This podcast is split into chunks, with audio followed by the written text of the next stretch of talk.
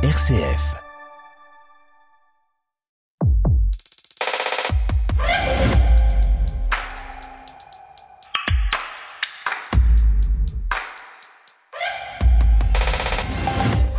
Bonjour à tous et bienvenue dans Effervescence, le magazine de l'étonnement culturel.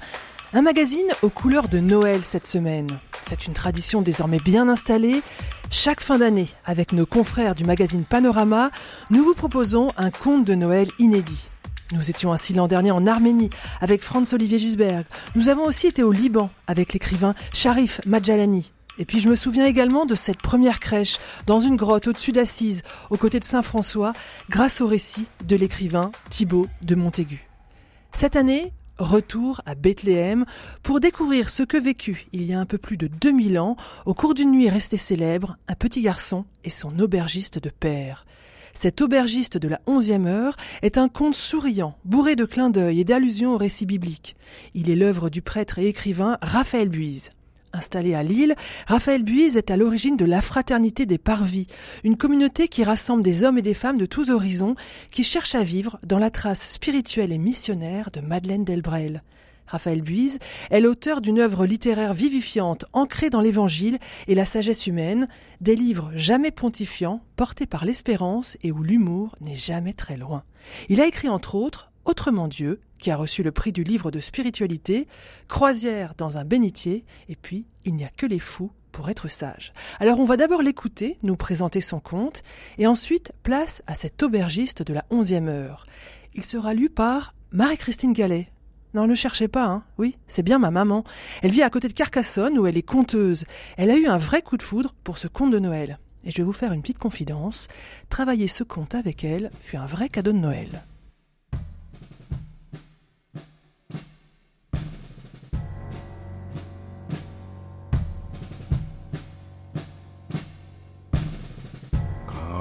They told me, pum pum pum pum. A newborn king to see, pum pum pum pum. Our finest gift we bring, pum pum pum pum. To lay before the king, pum pum pum pum, rum pum pum pum, rum pum pum pum.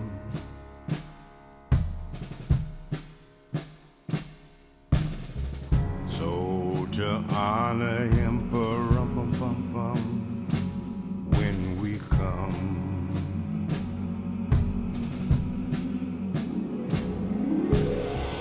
Little baby, for rum bum bum bum. I am a poor boy too, for rum bum bum bum. I have no gift to bring, for rum bum bum bum. That's fit to give a king, pum pum pum pum, rum pum pum pum, rum pum pum pum.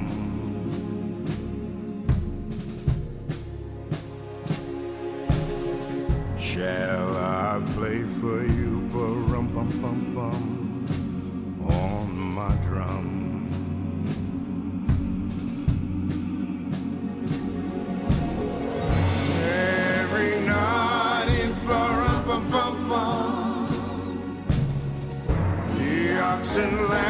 Time,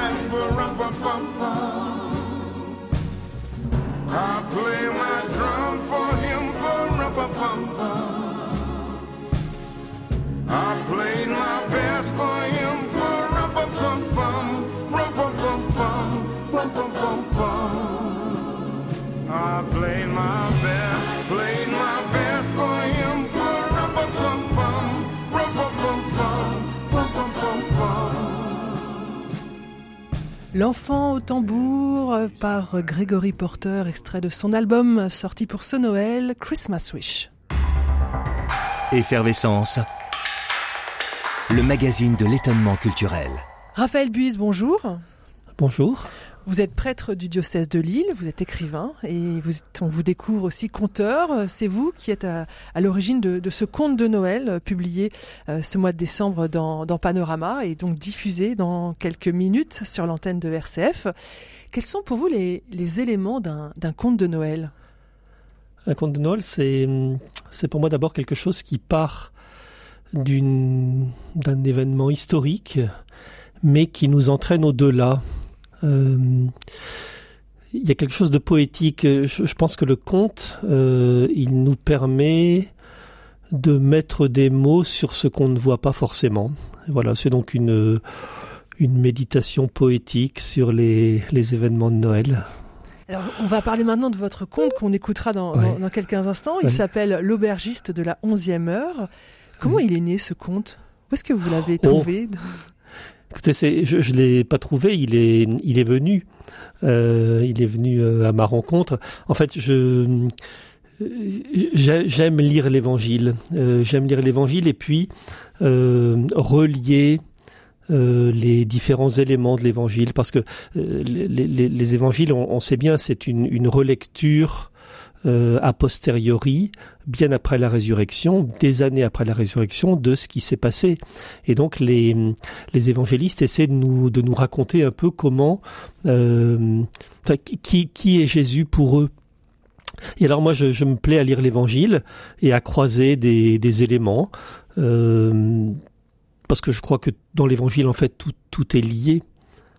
C'est pour ça que votre conte commence, et c'est un peu surprenant, dans l'auberge d'Emmaüs, alors que Jésus et ses compagnons de route viennent de repartir. Pourquoi est-ce que vous avez voulu faire ce lien entre la nativité et cette scène qui, suit la crucifixion? Oh, bah parce que c'est le, le cœur de l'évangile, le cœur de l'évangile, le cœur de la, la bonne nouvelle du Christ, ça n'est pas la naissance de Jésus. Le cœur de la foi chrétienne, c'est l'événement de Pâques.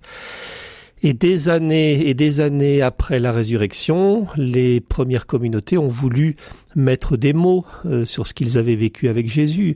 Et ils ont commencé par se rappeler que cet homme euh, qu'ils avaient vu mort était ressuscité. Et puis, euh, en, en, en voulant laisser des traces pour d'autres, ils se sont rappelés, ils ont, ils ont collectionné les souvenirs, ils ont collectionné les paroles qu'ils avaient entendues de lui, ils ont collectionné les événements, et, euh, et ça a donné les évangiles. Et en même temps, puisque cette, euh, puisque ce, celui qu'ils reconnaissent comme le, le Fils de Dieu était vraiment un homme, ils se sont dit mais cet, cet homme-là, il a aussi une, une enfance, et donc euh, les, les, les, les récits de, de la petite enfance de Jésus sont venus après.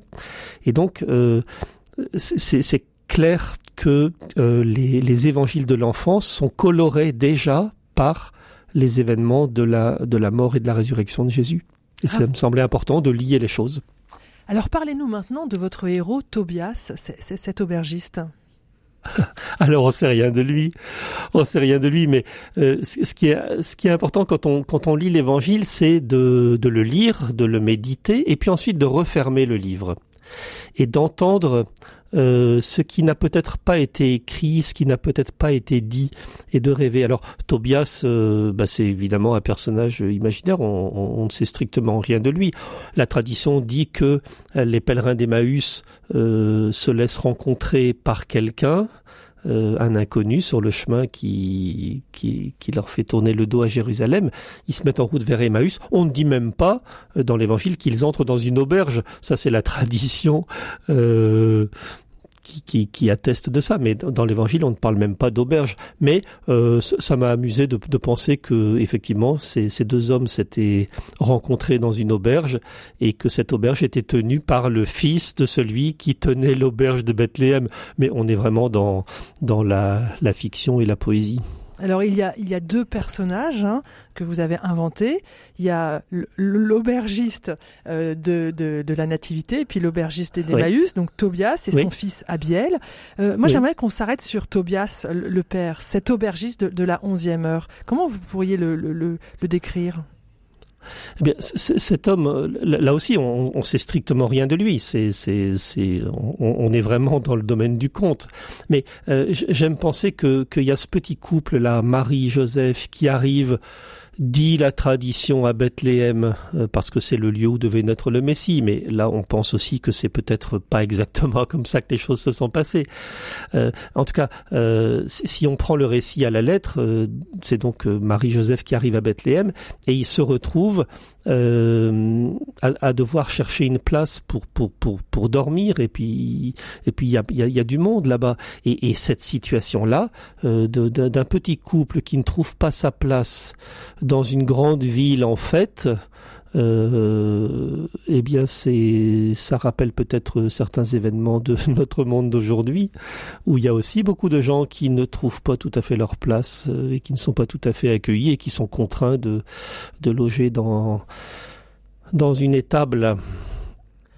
Aubergiste de la 11e heure, la 11e heure, c'est aussi une, une référence à, à l'évangile et aux ouvriers de la 11e heure? Oui, ah oui, oui, tout à fait. C'est, parce que là aussi, on est dans la dans la relecture et dans le croisement euh, très aléatoire des textes, mais mais c'est ça la, la, la, la chance des contes c'est que euh, ça, m'amuse de, de, de, raconter que cet aubergiste qui a laissé finalement s'installer ce petit couple de Marie et Joseph dans une étable ne s'est pas d'abord soucié d'eux, et c'est bien après euh, c'est bien après qu'il qu'il qu'il va jusqu'à eux et qu'il découvre euh, ce petit enfant qui est né. Et, et, il arrive qu'à la onzième heure. Et alors, ça, ça m'amuse aussi de, de, penser que, que Marie a été elle-même amusée par euh, l'arrivée un peu tardive de cet homme et qu'elle a raconté ça à son fiston de, de, Jésus et qui plus tard en aura fait une parabole des ouvriers de la onzième heure. On est dans le croisement des textes. allez, il faut dire un croisement poétique. Il y, a, beaucoup de poésie dans votre texte, il y a beaucoup de sourires, il y a des clins d'œil au lecteur, il y a des, vous l'avez dit, il y a des allers-retours avec l'évangile, des traits d'esprit. La, légèreté, c'est important? Oh là oui, oh là oui que c'est important. On a, me semble-t-il, une lecture tellement sérieuse de l'évangile, tellement... Euh, oui, souvent bien guindé, souvent bien euh, euh, convenu, il y a dans l'Évangile une, force euh, d'humanité. Il y a, beaucoup de, oui, de, légèreté dans l'Évangile. Alors, légèreté, ça ne veut pas dire de, de l'insignifiance. Hein, c'est de la légèreté. Ça veut dire que euh, il, me semble que, que, toute la bonne nouvelle de l'Évangile, c'est une bonne nouvelle qui vient rafraîchir l'existence, qui vient euh, donner de la légèreté à l'existence. Et dans un monde euh, où, tout est quand même très lourd, où, notre vie la, vie est difficile quand même, il faut, il faut, il faut le dire, pour beaucoup de gens, à tout point de vue. Euh, J'ai l'impression que, que l'Évangile vient alléger mais, mais pas au sens de, de, de, de, de, rendre, euh, comment dire, de, de, de, de, de nous faire sortir, de nous faire rêver. L'évangile n'est pas du tout une espèce d'opium, comme certains l'ont prétendu, qui viendrait euh, anesthésier nos, nos, nos douleurs. C'est pas ça du tout. Mais l'évangile nous, nous redit quelque chose de la simplicité de la vie. Et je crois que dans l'évangile, euh, il y a, y a, beaucoup de choses qui nous parlent de ça. Et quand, quand on entend l'évangile, quand on lit l'évangile, souvent on le lit d'une manière très sérieuse et, et très intellectuelle, mais j'ai l'impression que, que lorsque les gens entendaient Jésus leur raconter ces petites histoires dont il avait le secret, ces petites paraboles, les gens euh, euh, se, se, tapaient sur l'épaule, se, se, riaient entre eux. Il y a quelque chose de frais dans l'évangile. Et, et, le conte que j'ai écrit, ben, j'ai voulu qu'il qu'il essaie à sa façon de, redonner un peu de légèreté et, de sourire à, toute cette affaire-là. Alors justement, vous, imaginez une scène où Dieu, dans le ciel, regrette d'avoir envoyé un, un, un garçon. C'est pas sérieux ça mais non, c'est pas sérieux. Bien sûr que non, c'est pas sérieux. Oh ben c'est un petit clin d'œil et, et, et, on l'entendra bien. Euh, un petit clin d'œil quelquefois à, à, des discours un peu, allez, il faut dire un peu machistes qui existent encore quelquefois. Euh, voilà, c'est c'est c'est l'humanité, euh, c'est toute l'humanité qui, qui, qui se joue dans dans dans cette euh, dans cet événement de Noël et, et hommes et femmes ont leur place. Et voilà, c'est simplement voulu avoir un petit sourire, euh, un petit regard amusé sur cette euh, question-là, sur, sur ce Dieu qui se dit mais finalement si j'avais envoyé une fille, peut-être ça aurait changé un peu la, les choses, peut-être que oui. De, façon plus sérieuse, vous faites dire à Dieu euh, Je suis de toute éternité, mais je ne pouvais pas faire l'économie d'aller à leur rencontre. Je ne pourrais jamais laisser tomber l'humanité. On, on, est là au, au cœur du message de Noël? Ah, on est au cœur du message de Noël. C'est que vraiment le message de Noël, c'est c'est la révélation d'un Dieu qui se passionne pour le devenir de l'homme et de l'humanité. Et, et, la venue de Jésus, elle vient signer cet amour inconditionnel de Dieu pour l'homme. La grande question n'est pas de savoir si, si l'homme croit en Dieu. Il y a beaucoup de gens qui ne croient pas en Dieu, mais ça c'est pas le plus important.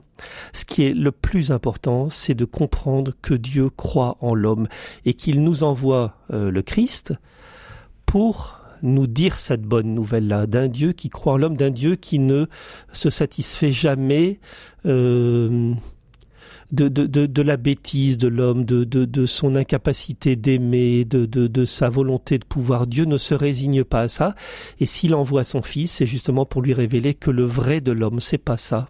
Que le vrai de l'homme, c'est deux choses. Le vrai de l'homme, c'est à la fois d'être des fils, comme le Christ, et d'être des frères comme le Christ. J'ai l'impression que la bonne nouvelle de l'évangile, elle se, elle se joue simplement dans ces deux mots-là. Être des fils et être des frères. Et Dieu croit infiniment en l'homme. Ça, c'est la bonne nouvelle. Raphaël Buis, je voudrais qu'on revienne à, à, Tobias, votre aubergiste de la, de la 11e heure. Vous écrivez oui. à un moment, Tobias, c'est une phrase un peu compliquée, mais je trouve qu'elle est, elle est vraiment importante. Tobias paraissait plus écrasé par ce qu'il considère comme une faute que mis debout par une bonne nouvelle qui se présente à lui. Il nous ressemble, oh. Tobias? Oh oui, oh oui, parce que euh, souvent, euh, souvent nous sommes euh, écrasés par euh, nos fragilités. Nous, nous vivons souvent dans une espèce de culpabilité euh, latente, reconnue ou pas reconnue, mais, mais souvent nous sommes aigris par ce que nous sommes et au, au lieu de, de, de, de, contempler la bonne nouvelle de, de, de ce Dieu qui vient nous, nous, nous qui espère l'homme, qui nous espère, voilà. Et, et, et, quelquefois même aussi, il faut le dire dans notre Église, euh, quelquefois on, on, on se plaît et on passe beaucoup de temps à, à, à, reconnaître que nous ne sommes pas tout à fait à la hauteur. Mais ce qui est important, c'est pas c'est pas le c'est pas le, le, le, le, péché de l'homme. Ce qui est important, c'est l'amour dont il est capable. Euh, on parle quelquefois du péché originel. Je crois vraiment que ce qui est premier, c'est l'amour originel. C'est l'amour originel. Voilà, que, que, nous ne savons pas vivre, bien sûr que nous ne savons pas vivre. Mais ce qui est premier, c'est de se rappeler cette bonne nouvelle, c'est que nous, nous avons été créés comme des frères et comme des fils. Nous sommes euh, aimables, nous sommes aimés et nous sommes capables d'amour. Ça, c'est la bonne nouvelle. Alors, les auditeurs vont, vont découvrir votre conte. Ils vont découvrir dans ce conte ce passage, l'arrivée des, des, rois mages, hein, qui est un très beau passage. Et on, on découvre que dans la, dans la crèche, vous l'écrivez, chacun était devenu vrai. Ça, c'est ça aussi, c'est le mystère de Noël, c'est la magie de Noël. Oui. C'est même plus que la magie de Noël, c'est la, la, la, magie entre guillemets. J'enlève le mot aussi vite parce que c'est un mot qui convient pas, mais euh, c'est l'effet, c'est la conséquence de la venue de Jésus. Moi, je suis très touché quand je lis l'Évangile de voir que le Christ, il vient révéler aux personnes ce qu'elles sont le, Christ, il, et c'est pour ça que, que, que j'ai envie de le suivre autant que je le peux et, et comme je suis. Mais euh, ce qui est très beau, c'est que le Christ, tout le temps, euh, il révèle ce que nous sommes. Il ne, nous, il ne nous conduit pas à devenir autre chose que ce que nous sommes, mais il nous conduit jusqu'à notre propre profondeur humaine. Il, il nous révèle ce que nous, ce que nous sommes et il nous permet de déployer le meilleur de nous. Et alors, ça m'a amusé de, de, penser que que les que les mages, euh, lorsqu'ils arrivent à la crèche, là, alors bon, on ne sait pas du tout comment ça s'est passé, ni si, si ça s'est passé exactement comme ça, mais peu importe. Euh, moi, j'aime bien imaginer que lorsque les mages, ils arrivent devant cet enfant et qu'ils se retrouvent euh, tout tout tout tout tout bête devant cette petite famille euh, pauvre, eh bien, ils sont comme ramenés à ce qui fait l'essentiel de l'humanité, qui est pas d'avoir des, des coffrets de d'encens, d'or et de myrrhe. C'est pas c'est pas d'abord ça. C'est pas les c'est pas ce que nous avons qui est important, c'est ce que nous sommes. Et, et, et devant l'enfant de la crèche et devant Marie euh, qui les accueille euh, euh, de manière un peu étonnée, il, il, découvre que ben oui que que, que l'essentiel de leur vie, bah, c'est d'être des, des hommes, quoi. Tout simplement. Raphaël Buise, à un moment dans votre conte, vous utilisez cette expression pour parler de Dieu. Vous dites Père des sources. D'où vient cette formule? Qu'est-ce que ça signifie, Père des sources? Oh, j'aime bien, j'aime bien penser que que Jésus, au moment de son baptême, quand il se trouve dans l'eau du Jourdain, euh, il, prend conscience comme, jamais auparavant que sa vie, elle est reliée, que sa vie, elle est sourcée. Et alors, il fait cette découverte, c'est étrange parce qu'il fait cette découverte alors qu'il est dans l'eau du Jourdain. Il est dans un, il est dans un, torrent qui coule dans une eau vive et, c'est en étant dans cette eau vive qu'il prend conscience que sa vie, elle n'existe que par un autre. Et alors j'aime bien parler de, de, Dieu évidemment comme, comme d'un Dieu Père, mais comme d'un Père comme le Dieu de la source, comme comme un Dieu source quoi. Et un, un Dieu qui est source, et Jésus, son fils, qui est comme le torrent qui coule de la source. Un torrent, ça n'existe pas sans source. Et une source, ça, ça, ça coule. C'est dans la nature de la source que de couler. Et j'ai l'impression que, que dans, dans le mystère de, de la Trinité qu'on qu'on a, qu'on a évoqué, enfin qu'on évoque en termes de Père, Fils et Saint-Esprit, il y a, a peut-être d'autres mots qu'on peut imaginer, qu'on peut utiliser pour parler de, de, de, de, cette relation entre Jésus et son Père, un, un Dieu, un Dieu source, un, un Fils torrent et, et un esprit qui les relie, qui serait comme le courant. J'aime bien, j'aime bien ces comparaisons-là. Je, vais vous poser une question peut-être un peu provocante, mais il y a un running gag qui revient tout au long de votre conte, c'est attention, tu vas réveiller le bon Dieu. Vous avez jamais envie de le réveiller, le bon Dieu, vous? J'ai quelquefois envie de le réveiller parce qu'on a quelquefois l'impression qu'il fait pas grand-chose.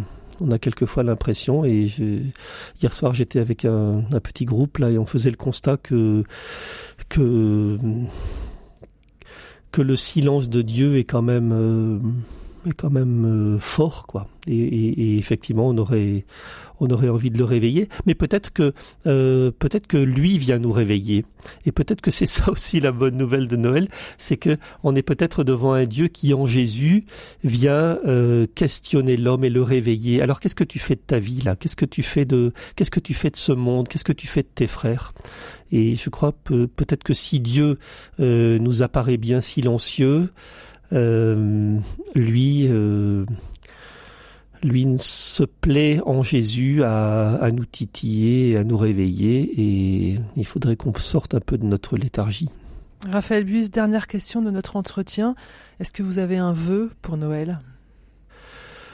Le vœu que j'ai pour Noël, c'est de, c'est d'accueillir simplement l'évangile comme, comme une nouvelle qui nous rend profondément humains. Je trouve que la bonne nouvelle de l'évangile, elle est là. Et moi, le, le, le vœu que je, que je, que je fais pour, pour, pour moi-même, mais aussi à, à, ceux et celles que, que je rencontre, et peut-être à ceux qui font écouter ce conte, c'est, c'est vraiment de, de réentendre l'évangile un peu autrement, de, de l'accueillir vraiment comme, comme une, comme quelque chose qui nous parle de notre humanité, Dieu veut pas veut pas que nous soyons des, des anges, que nous soyons euh, autre chose que des humains, des êtres humains, des hommes et des femmes euh, donnés les uns aux autres et confiés les uns aux autres. Ça, c'est la bonne nouvelle de l'Évangile. En tout cas, c'est celle qui me passionne. Effervescence, une émission présentée par Stéphanie Gallet. Et tout de suite, l'aubergiste de la 11e heure dans Effervescence, un conte de Noël écrit par Raphaël Buise et lu par Marie-Christine Gallet.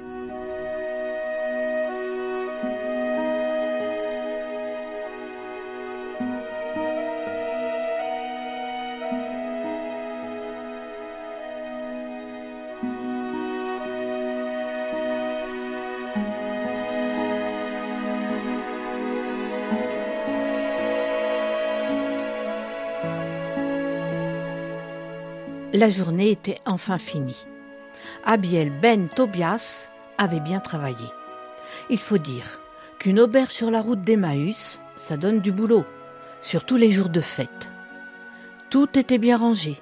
Noémie, son épouse, était déjà couchée. et il n'allait pas attendre longtemps pour la rejoindre. Mais quelque chose le troublait. Il avait reçu au bord du soir trois étrangers qui semblaient fatigués. Ils avaient commandé un cruchon de vin et une miche de pain. Il les avait servis, puis était reparti dans son arrière-cuisine. Il avait bien entendu que ça causait fort. Et puis d'un coup, plus rien.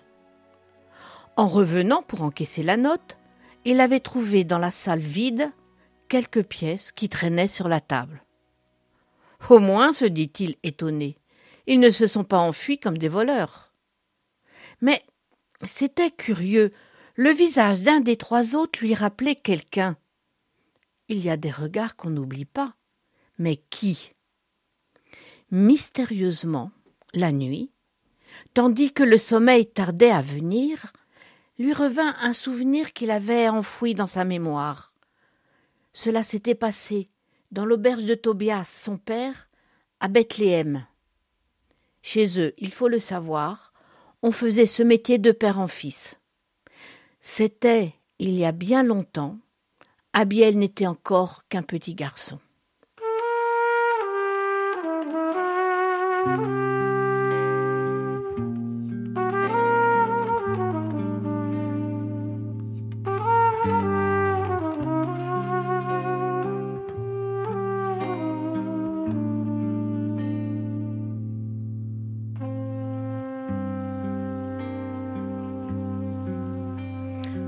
Un jeune couple d'étrangers avait demandé à Tobias une chambre à louer.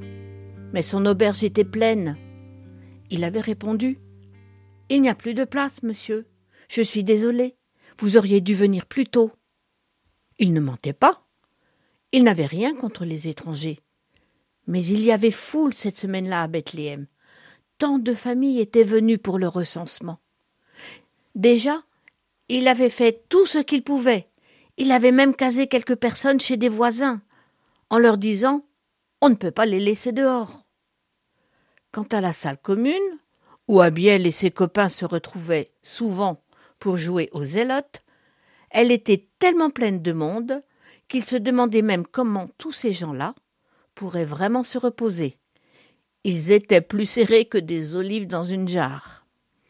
À l'homme qui insistait, un nommé Joseph, Tobias avait répondu avec l'air agacé qu'ont quelquefois les personnes fatiguées. Je vous dis que je n'ai plus de place ici, plus de place, vous comprenez?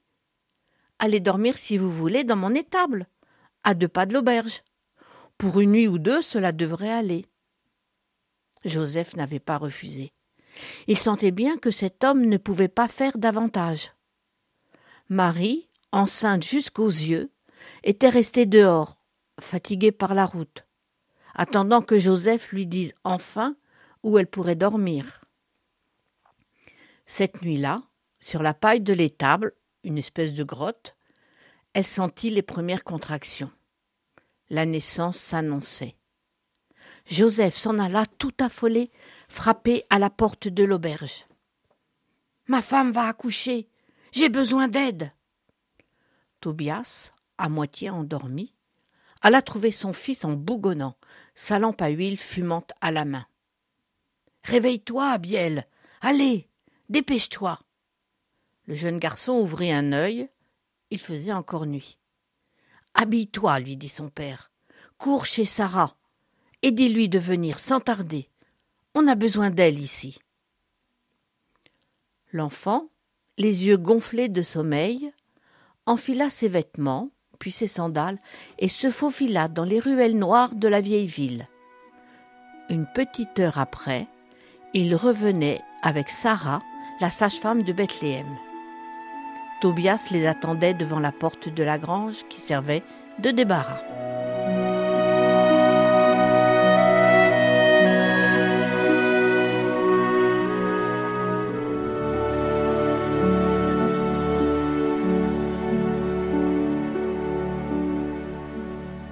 C'est un garçon s'écria Sarah. Joseph, qui ne tenait pas à voir ces choses-là, c'est une affaire de femme, avait-il dit, était resté dehors. Il rentra dans l'étable éclairée par la flamme vacillante d'une torche. Abiel, qui était resté près de lui, pour le soutenir pendant l'accouchement, entra aussi. Joseph se pencha sur l'enfant d'un air émerveillé. C'est un garçon, un petit gars bien couillu, comme disent les gens de mon atelier. L'échographie angélique que Marie avait faite neuf mois avant se confirmait. Joseph regarda Marie avec tendresse, et Marie s'endormit. Joseph sortit de l'étable, tout fou, comme le sont les jeunes pères. Il cria dans la nuit. C'est un garçon. C'est un garçon. Une fenêtre s'ouvrit. Parlez moins fort, monsieur. Il y a des gens qui dorment. Et puis, vous allez finir par réveiller le bon Dieu. Abiel sursauta au cri de l'inconnu et regarda le ciel. Chacun sait bien que c'est là qu'habite le Seigneur. Et il vit une scène que seuls les enfants et les poètes sont capables de saisir.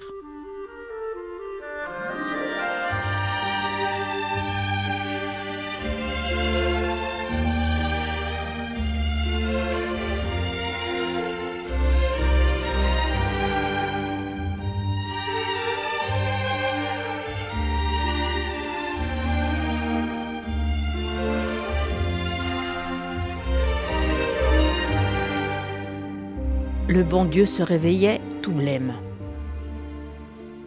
Quelque chose ne va pas, très saint Seigneur lui demanda l'ange Gabriel. J'ai peut-être fait une gaffe, répondit Dieu. C'est un garçon, et certains vont s'y croire. Parce qu'ils ont les mêmes attributs que lui, ils vont se croire plus importants, plus légitimes pour parler en mon nom.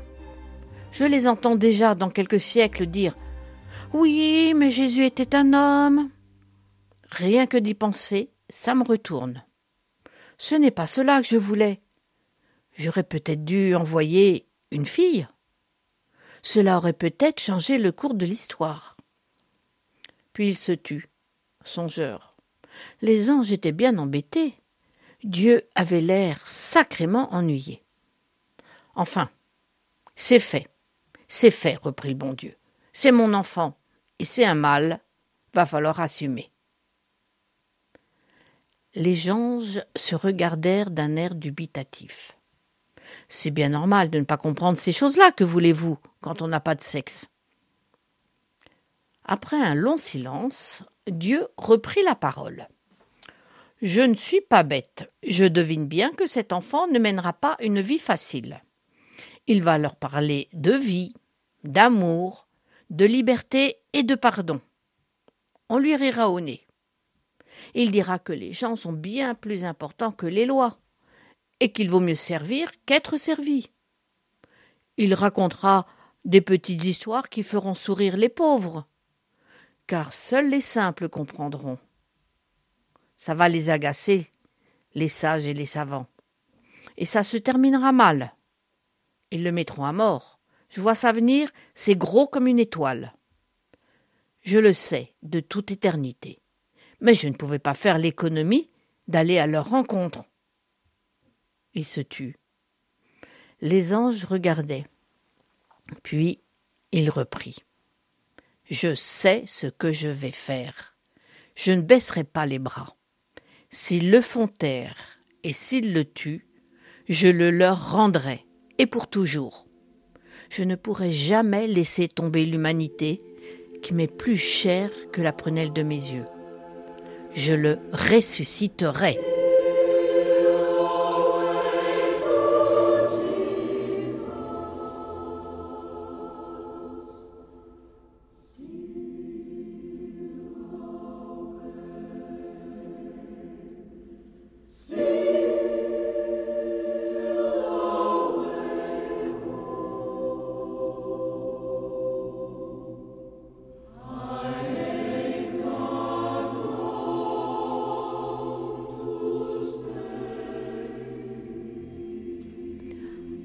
Un peu de soleil dans le regard et un sourire coquin, il ajouta encore. Et puisque la moitié des hommes sont des femmes, je lui demanderai de se révéler en tout premier à une femme, et pas des moindres. Il y en a une fameuse qui vient de naître, du côté de Magdala. Il en fera la première des apôtres. Cela devrait corriger le tir. Vous pouvez toujours essayer, très saint Seigneur. Mais les hommes ont le caleçon long, répondit Raphaël en pouffant de rire, sans même comprendre ce qu'il voulait dire. Les anges éclatèrent de rire si fort que les bergers des environs prirent ça pour des cantiques. Il faut dire que les bergers ont l'ouïe fine, l'humour facile, enfin certain, et le cœur large. Et les anges clignèrent tellement vite des yeux qu'à l'autre bout d'ailleurs, des mages prirent ces étincelles pour des éclats d'étoiles. Alors, ils se mirent en route. Abiel, lui, avait tout entendu.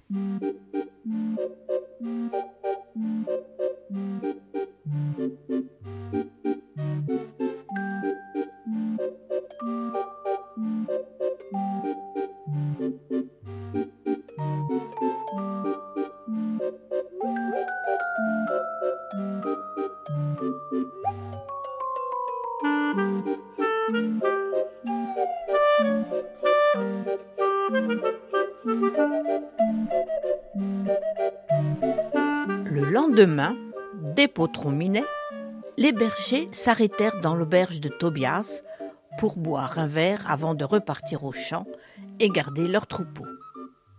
Ils étaient venus dans la nuit, jusqu'à l'étable. Ils avaient l'air bien allumés. Ils parlèrent à Tobias de cœur céleste. Pensant qu'ils avaient assez bu, l'aubergiste hésita même à les resservir. Mais ils n'étaient pas ivres, ils étaient seulement tout joyeux. En causant, ils apprirent à Tobias que la jeune femme avait accouché d'un petit garçon. Ils étaient tout bouleversés. Cette affaire-là, c'est drôle, ça leur parlait de Dieu, souvent inattendu. Tobias s'en voulut de ne pas avoir ouvert son gîte la veille au couple d'amoureux qui attendait l'enfant. Si j'avais su, répétait-il, en servant ses premiers clients. Il serait bien allé tout de suite jusqu'à l'étable pour s'excuser, pour porter quelques vivres, des couvertures, et récupérer son fils Abiel qui n'était pas encore rentré. Mais le boulot était là, et il fallait le faire. Des repas préparés, des va-et-vient continuels, des voyageurs en partance et d'autres qui arrivaient. Et des clients pas toujours drôles. Il fallait donc qu'il bosse, l'ami. Ce n'est que vers la onzième heure qu'il eut enfin le temps de se rendre, sans même ôter son tablier, auprès du nouveau-né. Abiel l'attendait à la porte de la grange. Il conversait tout tranquillement avec Joseph, encore aux anges. Tobias se fâcha. Abiel, je t'avais dit de rentrer. Que fais-tu encore ici? Il y a du travail. Abiel répondit Parle moins fort, papa. La maman dort encore. Il ajouta, sans même savoir ce qu'il disait Tu vas finir par réveiller le bon Dieu. Un jour, Marie racontera à son enfant l'histoire de l'aubergiste de la onzième heure, venu lui rendre visite tout abîmé dans ses excuses. Ce pauvre homme était plus gêné par son sentiment d'avoir failli à son devoir d'hospitalité qu'émerveillé par cet enfant qui donnait à l'étable une lumière de Noël. On aurait dit que Tobias était plus écrasé par ce qu'il considérait comme une faute que mis debout par une bonne nouvelle qui se présentait à lui. Il y a des gens comme ça. Et cette histoire amuserait Jésus. Il en ferait une de ces petites paraboles dont il aurait le secret. Une de plus. C'est vrai qu'il s'en voulait, Tobias, d'avoir failli à l'hospitalité. Il fallut que Marie le rassure, et que Joseph insiste, et qu'il lui dise que cela ne faisait rien, qu'il ne lui en voulait pas, que tout s'était très bien passé, que l'enfant se portait bien, et que Dieu, rassurez-vous, monsieur, ne lui en voudrait pas. Ils ajoutèrent aussi Vous avez bien de la chance d'avoir un fiston comme Abiel. L'enfant rougit il avait seulement fait ce qu'il pouvait. Dieu ne demande jamais de faire l'impossible. Ça, il se charge toujours de le faire lui-même. Tobias prit son fils par la main, regarda l'enfant et la jeune femme. Joseph croisa longuement le regard d'Abiel. On les aurait dit un peu complices maintenant.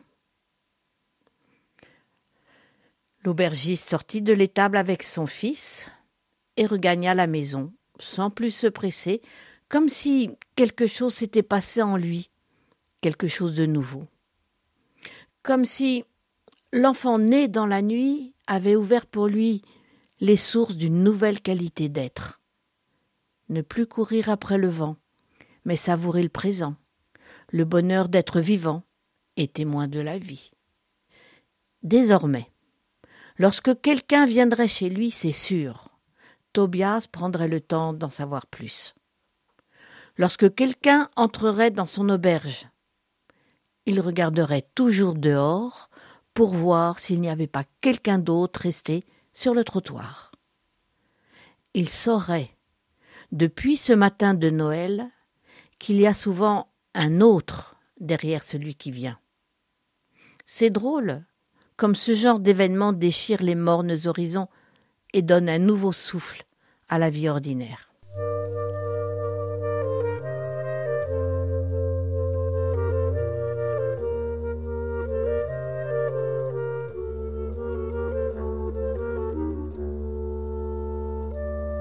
Les heures avaient passé.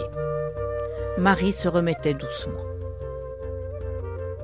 Elle et Joseph avaient demandé à rester là, un peu, sans prendre la chambre que Tobias leur proposait pour se faire pardonner, sa propre chambre. Le lendemain, Abiel vit passer dans la ruelle de l'auberge deux personnes âgées avec un petit enfant. On aurait dit deux grands-parents qui promenaient leur petit-fils. Ils demandèrent à Abiel s'il avait vu un jeune couple venu de Galilée. Marie et Joseph, pour sûr que je les ai vus. Ils ont même un petit bébé. Ils sont dans une étable de mon père. Abiel les conduisit jusqu'à la crèche et apprit sur le chemin qu'ils venaient d'Enkerem, qu'ils s'appelaient Élisabeth et Zacharie, et que le petit, qui avait six mois, n'était pas leur petit-fils, mais leur enfant. Bizarre, bizarre, songea Abiel. Il s'effaça pour laisser entrer les deux vieillards dans l'étable. Marie était assise. Elle donnait le sein au petit. Elle avait meilleure mine. Elle chantonnait. Le vieux couple s'approcha. Leur petit gars, il s'appelait Jean, pointa son doigt vers le bébé. Le bébé sursauta et ils se mirent à frétiller comme des poissons sortis des eaux du Jourdain. On aurait dit qu'ils se retrouvaient. Allez comprendre, ça nous échappe tout ça.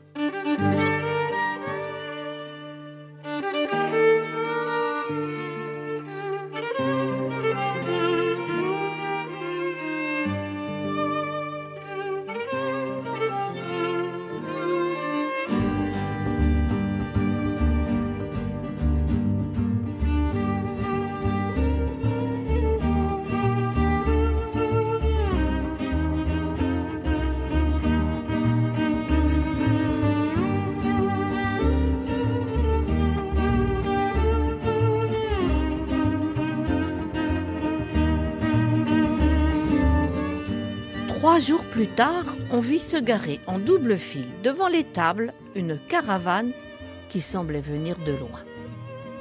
Dans la bourgade, des rumeurs avaient précédé cet équipage étrange. Un Bethléemite, qui faisait ses courses à Jérusalem, l'avait aperçu aux portes du palais d'Hérode et l'avait vu prendre ensuite la route de Bethléem. Abiel, toujours pressé d'aller voir ses nouveaux amis, partit en courant vers l'étable. Il entra dans la crèche.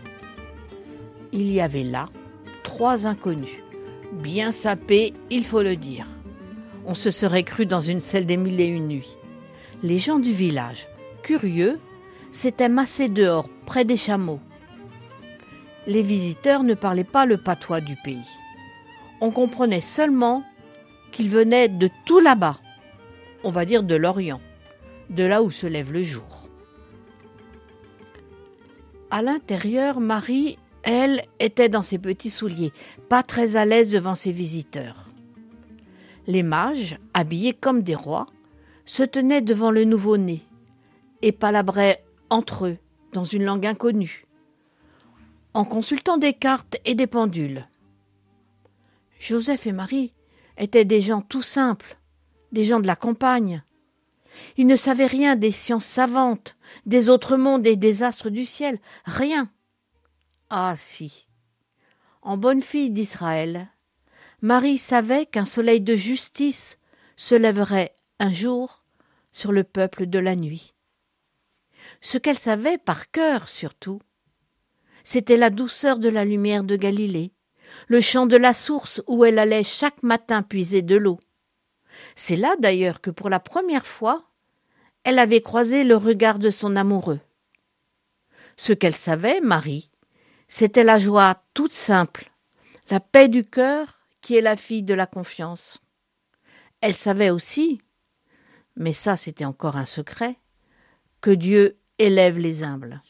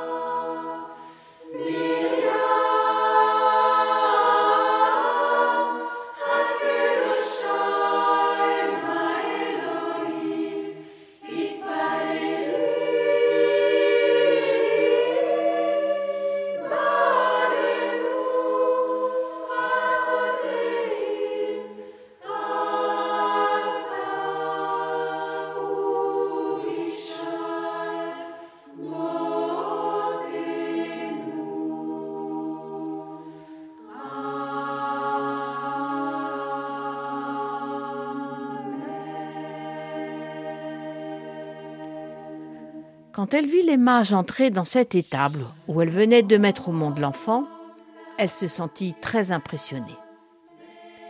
Et puis voilà qu'il mettait un genou à terre, qu'il se prosternait devant l'enfant et lui tenait des discours comme on en fait aux grands. Abiel crut entendre des sortes de salam alaikum. Il s'adressait à Marie comme à une reine mère. Et ils appelaient l'enfant, qui ne comprenait rien à tout ce charabia, Grand Dieu, par-ci, et Majesté, par-là. Joseph ne disait rien. Il n'en pensait pas plus. Abiel et lui se regardaient en silence. Et voilà Tipa que les visiteurs sortaient de leur coffret toute la richesse de leur pays. Des parfums, de l'encens et, vous ne le croirez pas, de l'or. Marie n'avait jamais vu d'or, et elle ne connaissait rien aux parfums de grande marque. Quant à l'encens, ça lui rappelait le temple. Abiel vit bien que les jeunes parents étaient gênés devant une telle liturgie, terriblement gênés. L'enfant, lui, dormait. Il s'était réveillé quand les bergers étaient repassés par là, un peu plus tôt, pour lui présenter leur chien. Il avait gigoté quand un chiot s'était mis à le lécher on aurait dit qu'il souriait. Heureux de cet hommage canin, il s'était rendormi. Mais le discours académique des mages, qui expliquait comment leurs calculs compliqués, leurs études sérieuses et leurs finaux déductions leur avait permis de venir jusqu'à ce lieu, laissa l'enfant dans un profond sommeil. Les mots savants et les courbettes ne le touchaient guère pas plus qu'il ne touchait vraiment les jeunes parents. Ça n'en finissait pas. C'était beau, c'était brillant, mais décalé, comme on dit aujourd'hui, c'était froid comme de l'or. Dehors, les villageois trouvaient la scène cocasse. Tout pauvres qu'ils étaient, il n'enviait rien aux riches et étranges visiteurs. Il se sentait solidaire des serviteurs qui attendaient, dans le froid du matin, que leur maître ait fini leur visite. Quelques-uns s'amusaient même de la situation. Ils se moquaient un peu, ils mimaient les courbettes, avec respect bien sûr, mais ils rigolaient quand même. Las, peut-être même attristée par ces discours lointains, Marie prit la parole. Ami, parlez-nous donc de vous. Avez-vous fait bonne route? Où sont donc vos familles? Parlez-nous de chez vous. Qui sont ces gens qui sont restés dehors? Faites-les entrer aussi. Alors le ton changea, comme si les mages n'attendaient qu'un signal. Et on se mit à parler des enfants qui poussent et qui donnent du souci, des villages traversés, des personnes rencontrées. L'un des mages raconta son histoire. Il partagea ce qui le mettait en joie et ce qui lui faisait peur. Il raconta ses espoirs et ses tristesses d'homme. C'était la première fois sans doute qu'il parlait de lui. Habituellement, il parlait de son savoir. Un autre parla de son travail qu'il passionnait et de sa fatigue aussi. Les mages, ça travaille beaucoup la nuit. Le troisième fit entrer ses serviteurs et les présenta à la petite famille de Bethléem.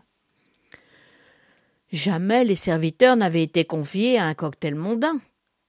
Mais là, on aurait dit que tout se simplifiait. La vie devenait un cadeau. On était devant l'enfant comme autour d'un feu qui donne aux choses et aux personnes une lumière nouvelle. Fini les envolées. Marie avait ouvert les portes de la simplicité. Tobias, qui avait flairé de potentiels nouveaux clients, avait accouru. Il servait du jus de date et en buvait aussi. On était devant l'enfant comme en famille, et ça faisait du bien. Le nouveau-né, charmé par le tohu-bohu qui avait remplacé l'austère discours des mages, s'était de nouveau réveillé. Il souriait aux anges. On se le passait de bras en bras. Visiblement, ça lui plaisait. En l'ayant dans ses bras, un des mages tout ému se mit à parler de son premier enfant avec tendresse, ce qui, pour un mage de son rang, était une chose rare. Un autre cherchait, comme on le fait souvent devant un nouveau-né, des airs de ressemblance. Cela faisait doucement sourire Joseph. Marie ne disait rien, mais ne pouvait s'empêcher de trouver qu'il y avait, entre ce petit enfant et tous ceux qui étaient là comme un air de famille. Allez comprendre pourquoi. Tout était devenu simple. On existait. On était enfin soi, et non plus celui qu'on pense que les autres attendent. On n'était plus celui qu'on croit devoir être devant Jésus. Dans la grange de l'étoile, chacun était devenu vrai. L'enfant ferma les yeux on aurait dit qu'il voulait recueillir en lui tout ce qu'il avait entendu. La densité de vie tout ordinaire que l'on avait partagée là, et que ceux qui n'aiment pas vraiment la vie appellent inconsistance. On aurait dit que l'enfant s'était saisi de toute la vie de ces hommes et de ces femmes, et se plaisait, cela se voyait sur son visage, à la tourner vers un autre. Mais vers qui? Un jour, on l'apprendrait, c'est au Père des sources qu'il présentait toute vie.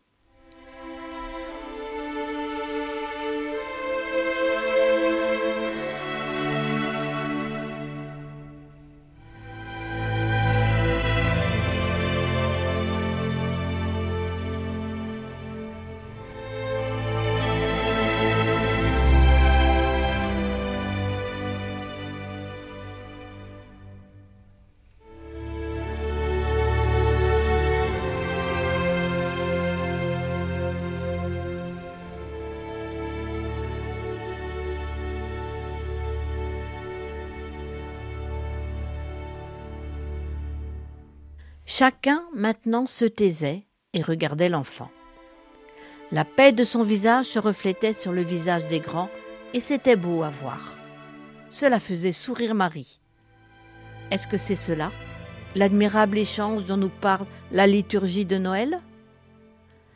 Père, lorsque ton Fils prend la condition de l'homme, la nature humaine en reçoit une incomparable noblesse. Après un long moment de silence, les mages s'en allèrent doucement, mais par un autre chemin. Plus tout à fait les mêmes, ou plutôt si, plus justement eux-mêmes.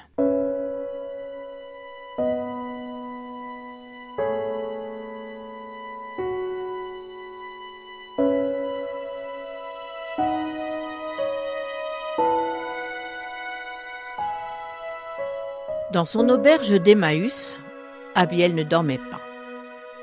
En se souvenant de cette histoire qui datait d'une bonne trentaine d'années, il continuait de remuer dans sa mémoire l'étrange visite des trois hommes de ce soir. Ne trouvant pas le sommeil, il se leva et regarda par la fenêtre. Une étoile filante traversa le ciel noir. Il entendit au loin les bêlements d'un troupeau de moutons il comprit, soudainement, d'où lui venait cette impression d'avoir déjà croisé le visage d'un des clients du soir. Il y avait dans le regard d'un des trois la même lumière que celle perçue dans les yeux de ce Joseph, rencontré quelque trente ans plus tôt. Et cela le fit partir dans un grand éclat de rire. Mettez-toi donc, Abiel, s'écria sa femme, sortie de son sommeil tu vas finir par réveiller le bon Dieu.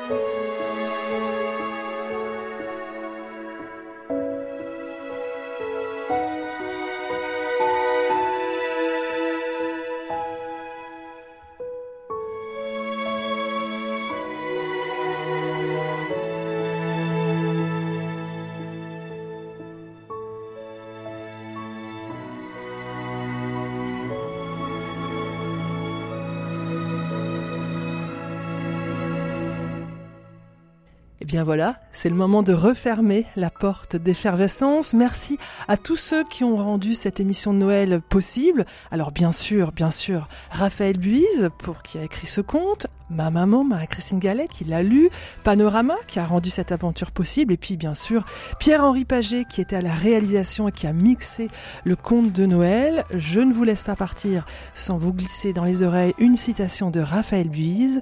Continue ton chemin, le tien et pas celui d'un autre. C'est extrait de son livre Il n'y a que des fous pour être sage. Et bien sûr, je vous souhaite à tous un excellent Noël.